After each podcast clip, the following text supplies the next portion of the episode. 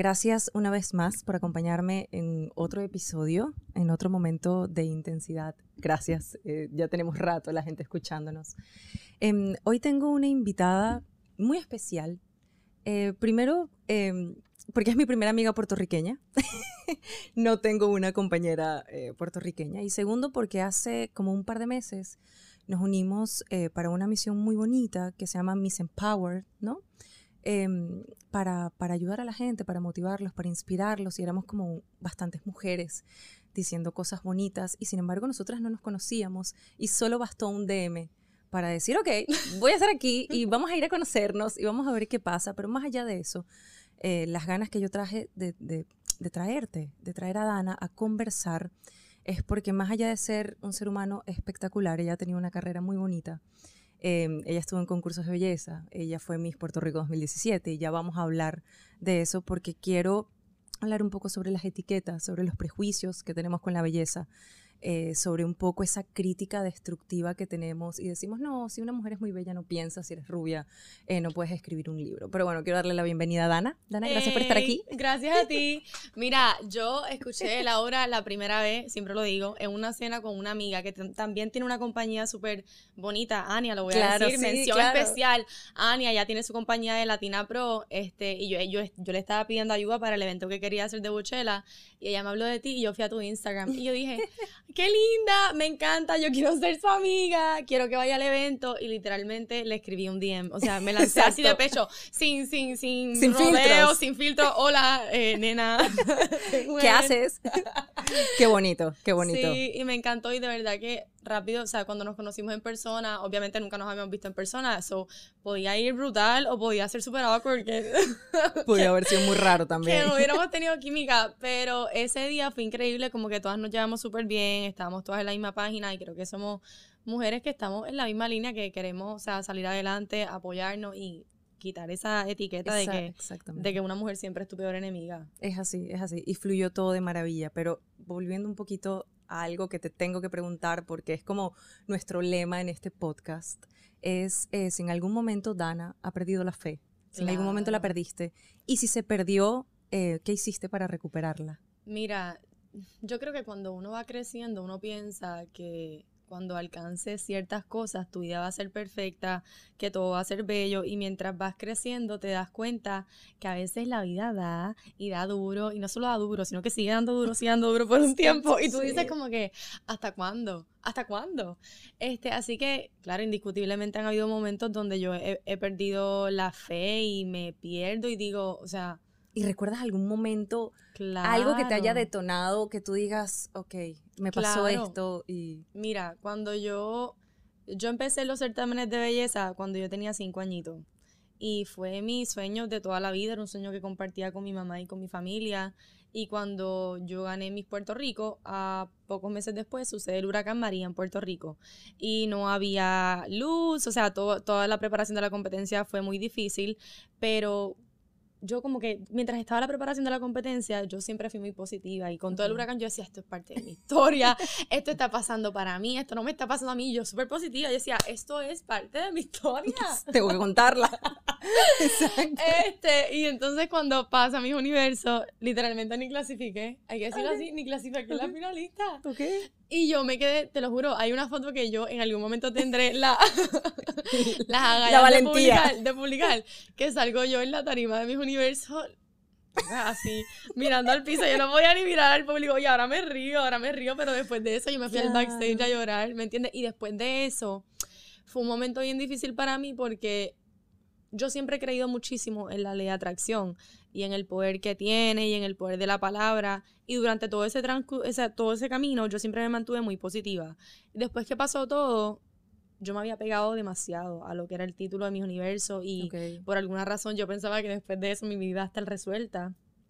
Y cuando no fue así, o sea, toda mi burbuja, porque no hay otra manera de describirla, era una burbuja que yo me había creado en la cabeza, toda se reventó, como que, ah, ok, eh, ¿y ahora? O sea, yo estaba por terminar mi bachillerato, pero yo sabía que yo no quería trabajar en comunicaciones, sabía que mi, que mi vida iba por otro lado.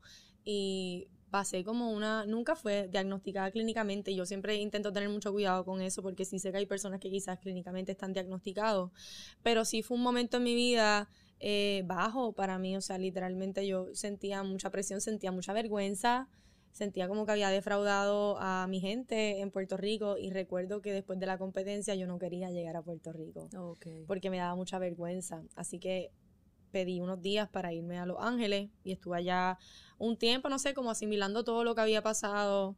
Y nada, después que llegué a Puerto Rico estuvo un tiempo que literalmente yo iba del gimnasio a la casa y de la casa al gimnasio y todas las clases de universidad, más nada. Todas las clases de universidad las cogía online porque tenía como que mucha se me sentía con mucha presión social, como que me sentía como un failure. Literalmente yo decía, bueno, o sea, esto era lo que yo iba a hacer, no se me dio y ahora como que literalmente... Y, para salir de, de, ese, como de ese caos y, y también ese acercamiento un poquito a una tristeza muy profunda, porque también cuando lo cuentas suenas un poco nostálgica y suenas un poco como no llegaste a tener depresión, gracias a Dios, ni a estar medicada, pero sí llegaste a una profunda tristeza y también decir, epa, no sé si puedo dar la cara. En, en ese conflicto, ¿qué fue lo que te hizo clic y decir, yo voy a dar la cara y me voy a levantar? Yo creo que es la, cuando uno se educa y sigue conociendo que realmente, mira, al día de hoy cuando la gente me habla de failures y oh, eso fue un, se me fue como la palabra en español, failure en español. Em, este, eso no sirvió. Exacto, eso no sirve, eso, fracaso. Yo digo, fracaso realmente no existe. Esa palabra es algo que se construyó con la sociedad. La realidad es que hay un camino, tú tienes un propósito y vas por muchos senderos buscando ese camino y todo te lleva a donde finalmente tú tienes que estar. Entonces, ese entendimiento y como que seguir trabajando en mí, seguir adquiriendo experiencias, porque para saber lo que te gusta tienes que atravesar lo que no te gusta. Exacto. Entonces yo tuve mi trabajo 9 a 5, estuve viviendo en Los Ángeles un tiempo y mientras fui como conociendo lo que no quería hacer, se me empezó a hacer más claro lo que sí quería hacer y dije, ok, esta fue mi historia, me pasó por alguna razón, estuve mucho tiempo que no la compartía, quizás por vergüenza, porque quizás pensaba que no era suficientemente interesante o suficientemente buena, que sé que es algo que le pasa a un montón de gente. Sí, el síndrome del impostor, donde todos a cada oh rato nos damos y damos, exactamente, sí. Entonces, nada, llegó un punto que yo creo que para mi propia sanación, o sea, yo escribía mucho, siempre he escrito mucho en mi vida personal, em, leo mucho, pero yo creo que para mi propia sanación era necesario yo empezar a compartir esas partes de mí. Y fue cuando empecé a abrir Miss, Empower. O sea, by the way, esto es súper resumido. En el transcurso de todo fueron muchos años. Han pasado como tres años. Exacto. Este, empiezo a hacerlo como que to put the stuff out there para que la gente sepa, porque en, en, Instagram en aquel entonces yo hacía mucha moda, fotos bonitas y la gente piensa, ay, qué linda es. y ella vive perfecta. Sí, la vida de ella es espectacular. Yo quiero intercambiar con ella, la vida de ella tiene que ser perfecta, se mueve a Los Ángeles. No, señores, no, no.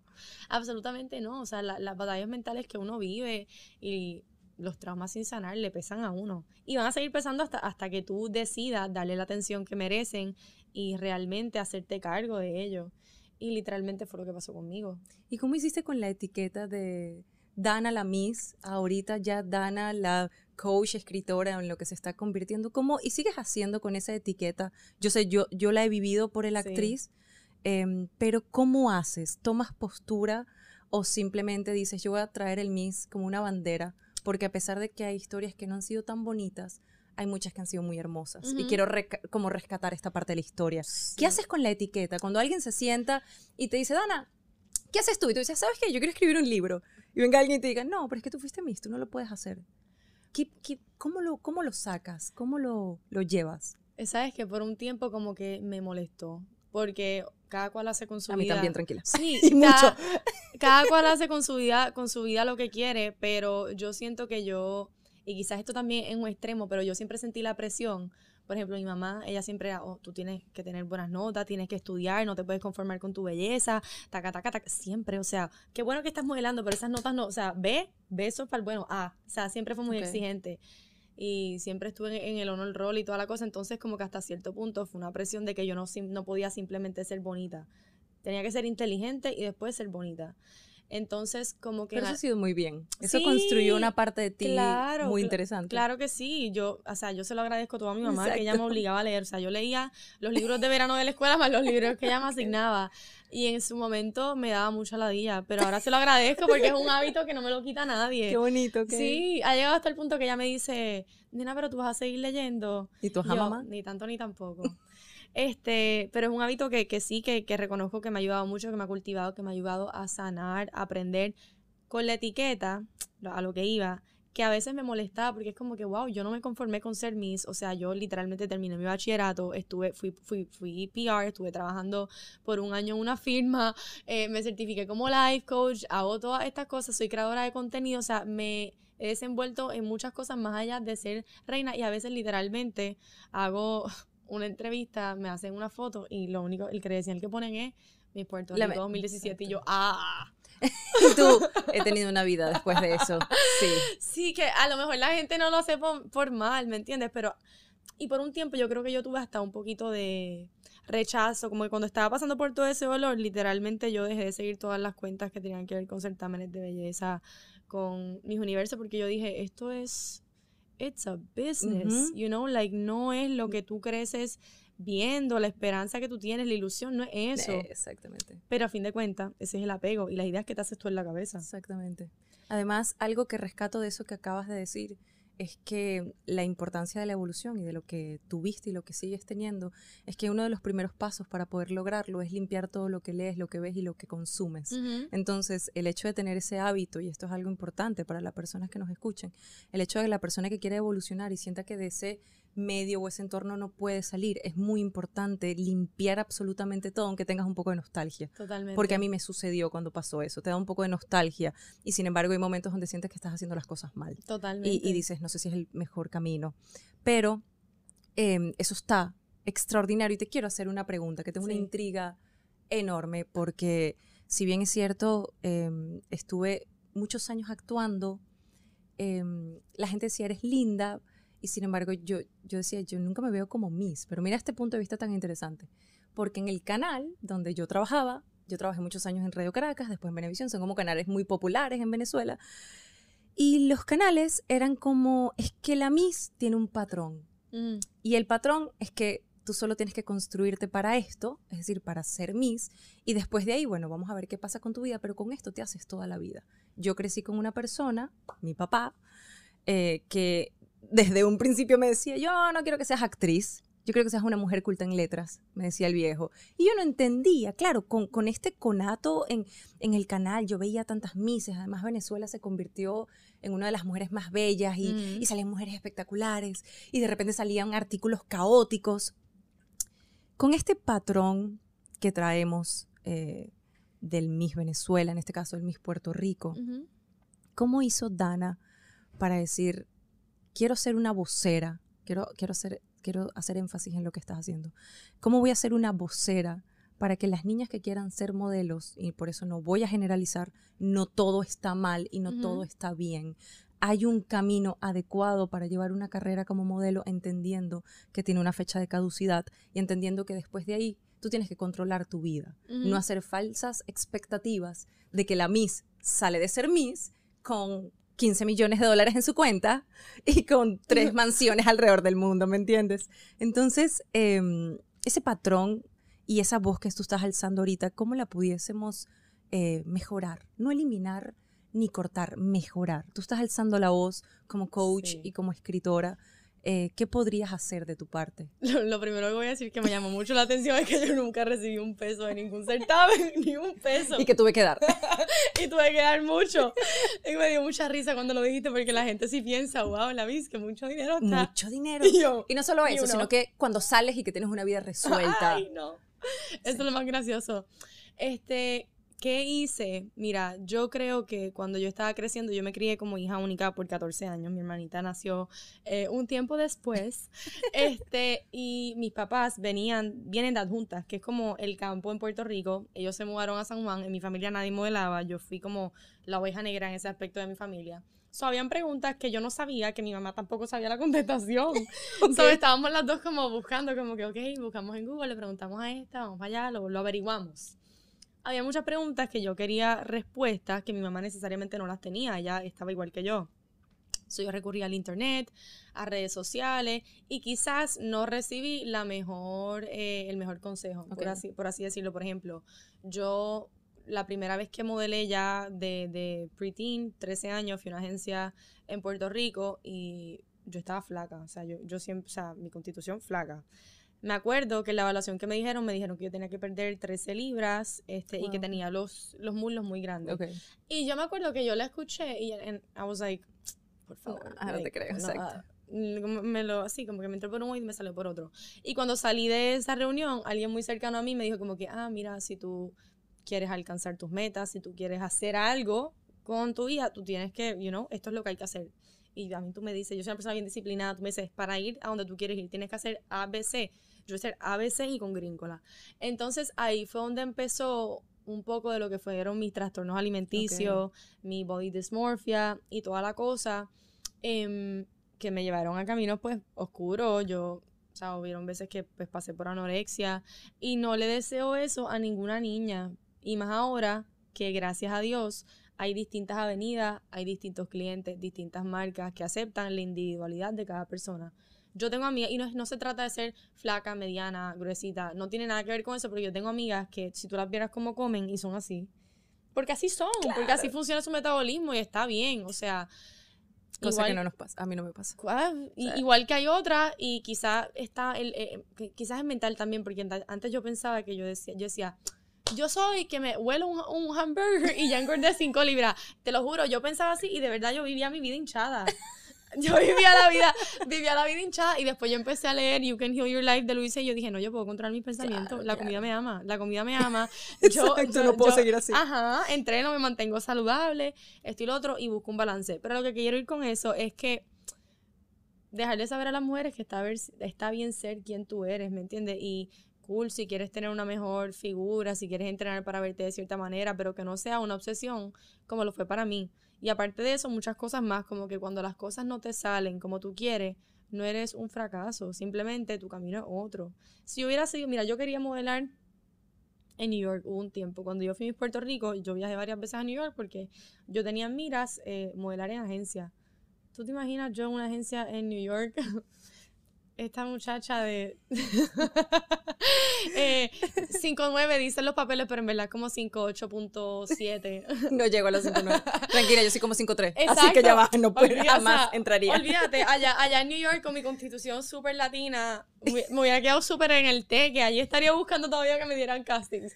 El punto es que estuve un tiempo como que pensando en eso y después yo dije, ay, pero en verdad, ¿por qué yo quiero eso? Si en verdad los backstage yo ni, ni, ni me los disfruto ya. O sea, creo que es un ambiente en muchos caso súper tóxico. So, empecé a buscar otras cosas. Empezaste a buscar una voz. Claro, que era esencialmente lo que yo quería hacer. Y di con el palo de que quizás mis universos yo no lo quería para ser mis universos. Quizás lo que yo quería era una plataforma para poder llegar a más personas y hablar sobre mi historia. Y no necesito mis universos para hacer eso. Gracias a Dios a las redes sociales, que son muy poderosas, este, es posible por otros medios. Y gracias a Dios pude crear Miss Empower, que es algo que estoy súper apasionada este, con Así que en fin de cuentas así fue que se dio, porque yo necesitaba... levantar tu voz y contar una historia. Hace, yo estoy ahorita leyéndome un libro y me hace mucha resonancia, un libro que se llama La bailarina, la, bailarina de Auschwitz. Lo escribe una señora ya evidentemente muy mayor, se llama Edith, no recuerdo el apellido. Y ella cuando te está empezando a contar, a contar su trauma y todo lo que está viviendo y todo lo que pasó, la única forma en la cual ella se mantuvo viva fue bailando. Pero más allá de esto, ella dice, para yo poder generar eh, no solo empatía, sino sanación y entendimiento. Ya es una señora de 90 años y escribe, su libro es, salió en el 2018, salió hace poco. Ella dice, yo tuve que elegir y decidir qué historia contar, porque yo fácilmente me pude haber quedado con la historia reprimida, con la niña que fue al campo de concentración y perdió a toda su familia, con la niña que evidentemente vivió una guerra y un caos completo, a la persona que quiere contar la historia y gracias a esa historia me convertí en psicóloga clínica, dice ella, y ayudo a millones de personas. Y ahorita que me atreví a escribir el libro, soy una vocera de que tú puedes elegir qué historia contar. Y es un poco lo que le puede pasar a una Miss, en este caso, que entra con muchas ilusiones y que esas ilusiones, y yo siento que no es solo la Miss, la actriz pasa por eso. Eh, como escritora, evidentemente pasas por eso solamente que como escritora puedes tener un poquito más control de tu, de tu camino, pero todo en el entorno, la música, todo lo que quieras hacer de entretenimiento, uno entra con muchísimas ilusiones y la verdad es que sí, hay muchas cosas bellas y, el arte es maravilloso y el arte te da vida, como hay que entender que es un negocio. Entonces, eso es un poco la historia que a ti te tocó contar y estás agarrando la mejor parte Sí. de la historia. Y eso es como un, un mensaje muy potente que debería hacer tanto las niñas que están empezando, eh, como ya las personas adultas. Porque yo tengo eh, algo en mi cabeza. Yo me leí, y de verdad me leí porque tú venías y, y me dio como bastante ansiedad. Yo me leí un artículo y me vas a corregir con esta información porque no soy experta con nada de belleza, tengo que admitir. Ok. Soy muy mala con todo lo que tiene que ver de belleza. y así de Eh, exacto. Em, nosotros, yo me estaba leyendo un artículo donde Miss Estados Unidos 2019, no solo, no solo la acción que ella tomó con su vida, no solo eso, sino que yo empecé a leerme artículos de eh, su estado clínico y de lo que, de lo que ella venía eh, viviendo y me llamó poderosamente la atención una cosa, no solamente que se quitara la vida, no, además que ya eso es bastante eh, confuso y sórdido porque te deja un poco fuera del combate, te dices como que ¿por qué lo hiciste? Más allá que todos los artículos dijeran que ella sufría de depresión, Ujú. ok, todo. Había un artículo en particular muy interesante que donde ella da una entrevista y dice, el tema es que la gente no sabía que a mí me daba miedo envejecer. Entonces yo estaba todos los días combatiendo con, con que me voy a ver más vieja. Entonces cuando cumplo 30 años, para mí era un recordatorio de que todo lo que venía armando y de que todo lo que venía haciendo se iba a desvanecer porque ya me estoy convirtiendo en una persona adulta y vieja. Ella usaba la palabra, o sea, en el artículo se usó la palabra vejez como aproximadamente 6, 7 veces. Hizo tanto énfasis en eso que mi pregunta es la siguiente. Esta persona que tenía ese trastorno, porque en efecto tenía alguna impuls- impulsividad y un trastorno y un miedo eh, absoluto con el tema de envejecer, eh, uno de los detonantes eh, de todas las mises puede ser envejecer, puede ser eh, no aprovechar su evolución, sientes que la acción que la llevó a tomar a ella, es un poco la perspectiva, estamos nosotros, no vamos a confirmar nada, estamos lanzando expectativas. Una de las acciones por la cual eh, esta Miss tomó la acción es por el miedo a verse las arrugas. Te soy honesta, yo cuando, cuando escuché sobre la noticia, no, yo nunca tuve la oportunidad de, de conocerla en persona. Este, no, no he leído muchísimo sobre el artículo, más me, más me preocupaba el aspecto de que todo el mundo se cuestionaba, ay, ¿por qué? Si era bella, exitosa, estaba, o sea, era, era una de las querendonas de, de la agencia IMG, la ponían a, a animar muchos eventos y toda la cosa, y pues su carrera parecía estar En abundancia, sí. Sí. Me- a mí lo que más me llamaba la atención es como todo el mundo decía, ah, que ella no tenía razón para hacerlo, que si esto, que si lo otro, a lo mejor fue un novio. Y más allá de eso, yo creo que la, la salud mental y la depresión sí es una enfermedad. La depresión no es una changuería que te da y tampoco discrimina. O sea, no porque tú seas una persona súper exitosa, tengas abundancia financiera y tengas una familia que aparenta ser perfecta, significa que tu vida realmente es perfecta. O sea, lo que, o sea, hay una vida más allá de la pantalla, más allá de la foto. Entonces, yo creo que, que e- es un proceso muy individual y sabe Dios que realmente ya estaba pasando. Sí había escuchado sobre eso, pero honestamente no sé cómo funcionan los trastornos, no sé, no sé ¿Y cómo... viviste con alguna compañera dentro del certamen que tuviera alguna como fijación con no, no, no quiero envejecer, mm, quiero mantenerme así durante años? ¿Algún trastorno puede ser compulsivo? Porque estamos hablando que eh, la depresión, y es algo que, que voy a hacer énfasis, eh, la depresión es algo químico y biológico que pasa en tu sistema. Entonces, si eso no se medica, eh, e- evidentemente siempre vas a sufrir de depresión. No es como que tus padres vengan y te digan, eh, no, párate, sé positivo, ten pensamientos positivos. Ya cuando estás en un estado de depresión crónico, es que tu sistema biológico y toda la química de tu cuerpo se modificó y eso, la única forma de volver a acomodarla cuando ya estás en un estado crónico es a través de la medicina. Ujú. Ok, chévere. Ahora bien, si estamos un pasito antes, te puede funcionar el deporte, la meditación eh, y cosas que uno hace cotidianas. Em, lo quería resaltar porque la, la gente cree que la depresión es, bueno, me sentí mal. Viene mi mamá y me dice, epa, levántate, mañana va a ser mejor. Por lo visto, esta persona sufría una depresión muy, muy crónica eh, y más con su tema de la vejez. Sí. ¿Tuviste alguna cercanía eh, con, con algún parentesco a esta historia? Tanto no solo en el certamen, sino a través de tu vida hasta la actualidad. O sea, así como en otras chicas, quizás como tú las ves que como que se obsesionan quizás con procesos quirúrgicos y tú lo ves desde afuera, pero honestamente, así como tener una conversación, pues a veces las chicas como que no tienen la confianza de hacerlo. Pero en mi vida personal, yo sí reconozco que yo me obsesioné demasiado con el peso. O sea, yo vivía contando lo, que me comía, me pesaba todos los días. Si yo no quemaba este, más de mil calorías al día, yo andaba con el pedómetro ese todo el tiempo, apuntando todo lo que me comía, calculando calorías y lo que había quemado era horrible, era una ansiedad todo el tiempo, que literalmente yo vivo ahora que yo ni me peso. A mí me preguntan contigo peso y yo digo, yo no sé. Yo voy al, doctor y me quieren pisar y digo, no me diga, no me diga, porque es triggering para mí. Y que no me gusta. No quiero saber, ponle el número que tú quieras. este, y como que ya, ya dejé de prestarle atención a esos números, pero sí creo que es algo que le pasa no tan solo a chicas en el modelaje, sino a las mujeres en general. Como que hay un miedo a envejecer y a veces hasta yo me he hecho esa pregunta y digo, ¿quién seré yo cuando tenga 60 años? ¿Tendré la cara así, toda puffy de tanto filler y operación que me he hecho? ¿O envejeceré con gracia y seré feliz con mis arrugas? ¿Quién seré yo? Eh, no sé, lo, veremos. yo sé, yo, Estamos por verlo. Exacto, yo, yo, yo he pensado mucho en la vejez eh, y siento que como que el proceso más bonito de vivirlo puede ser hacer el mejor esfuerzo para fluir.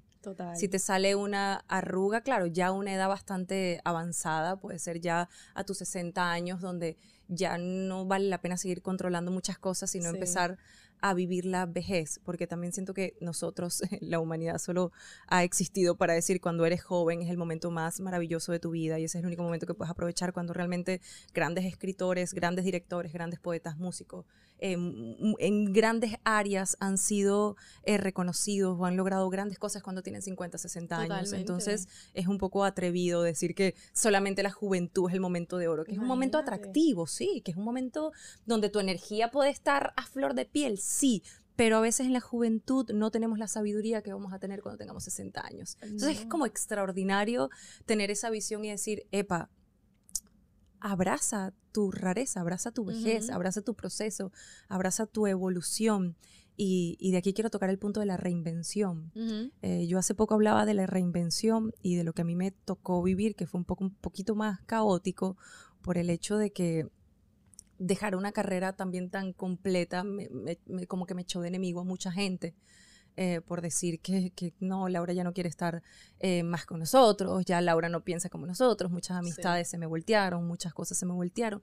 Y en esa reinvención me di cuenta de una cosa muy poderosa, que era tu diálogo interno y el diálogo que necesitamos eh, cuando trabajas lo que estás haciendo con pasión y con determinación. Ahorita Dana está en una reinvención prácticamente y está en un camino eh, totalmente hermoso y totalmente diferente también. Aunque te he escuchado, porque te he escuchado decir que te encanta la moda, entonces que nunca vas a dejar de, mostrar cosas lindas y de hablar de la moda. Eh, ¿Cuáles son esos pasos para la reinvención? ¿Cuál es, ¿Cuál es esa limpieza mental que ha hecho Dana más que todo eh, para estar en esta muchacha sana, sonriente, con brillos en sus ojos? Mira, yo creo que es un proceso y ha sido un proceso de mucho aprendizaje. Yo estaba en una hicimos como un, como un especial donde había unos estudiantes haciéndome unas preguntas y alguien me dijo cómo yo hice la transición de influencer o content creator a life coach. Y yo no sabía ni qué se había pasado. ¿Tú sí? ¿Cuándo lo hice? o sea, quizás pasó, pero yo, yo no, lo, no lo planifiqué. Y es porque a veces, mira, yo tengo 25 años y volviendo a lo que tú me estás, a lo que estábamos hablando anteriormente, esa presión de que tu juventud es, son tus mejores años, que si esto, que si lo otro, wow, qué presión. O sea, 25 y ya perdí 3 en la pandemia, ¿qué voy a hacer? Y estos 25, ¿Cómo los recupero? ¿Qué hago? O sea, tú me vas a decir que yo perdí la, la, la era de oro en mi vida, la perdí en la pandemia, pandemia. encerrada. O sea, esto, los 25 vinieron con todo porque vinieron hasta con arrugas en la frente y no, no puedo seguir, no, no, puedo seguir, you're killing me. Este, así que esa presión es algo que yo he estado trabajando. Me dicen, ah, cuando tengas 28, 29 vas a tener una presión porque estás cerca de los 30. Y yo, no, y la presión mentira. De la presión de los 25 porque la tengo. ya yo tengo 30, es mentira. Yo sé que es mentira. Todo lo vas a llevar interno. Es una ilusión. Sí. Sí. Este, lo que quería decir es que es un proceso que pasa naturalmente. Y yo estoy en un proceso donde me estoy redescubriendo, porque, por ejemplo, me encanta la moda, me encanta el fitness, pero yo no soy un influencer de fitness, yo no soy solamente un influencer de moda, tengo esta parte de mí que, me encanta, a mí me encanta hablar de cosas deep. Yo me siento a hablar y yo no, o sea, yo puedo hablarte de uñas, este, cejas y pestañas por cinco minutos, pero a mí yo me disfruto las conversaciones deep, me gusta hablar de la vida, qué has superado tú, qué puedo aprender, cómo te puedo enseñar, cómo podemos añadirnos valor. Este, así que esa transición es algo que me estoy disfrutando muchísimo y embracing todas esas partes de mí, porque a fin de cuentas, más allá de ser una life coach, más allá de haber sido reina de belleza, más, más allá de haber sido, pues, todas las etiquetas que quieran poner, yo soy Dana. Y yo también me estoy, sí, y me estoy descubriendo y lo estoy disfrutando y conociendo un montón de, un montón de gente increíble en el camino. Qué bonito. Así que todo es parte de...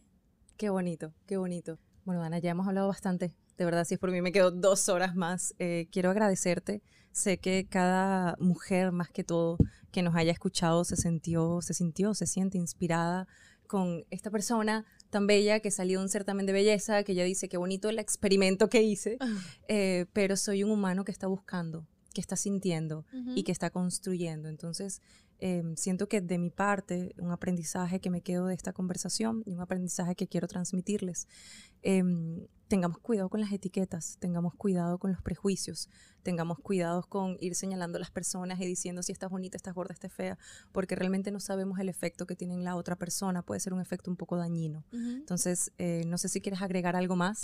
Claro, además de eso, etiquetar a las otras personas, no limitarte, tú tampoco. Si estás quizás en un trabajo eh, corporativo y quieres lanzarte a hacer tu propia tienda, tu propio nail salon, lo que sea, eh, no tengas miedo a lanzarte a tomar oportunidades porque ya tomaste una decisión y llevas cinco años invertido, qué sé yo, trabajando un corporate job. Mejor, o sea, cambiar ahora que pasen cinco años más y todavía tú estés pensando qué hubiera pasado si hace cinco años atrás hubiera tomado el reto, me hubiera lanzado, hubiera tenido las agallas de, de realmente seguir mis sueños. Así que Así, así que gracias.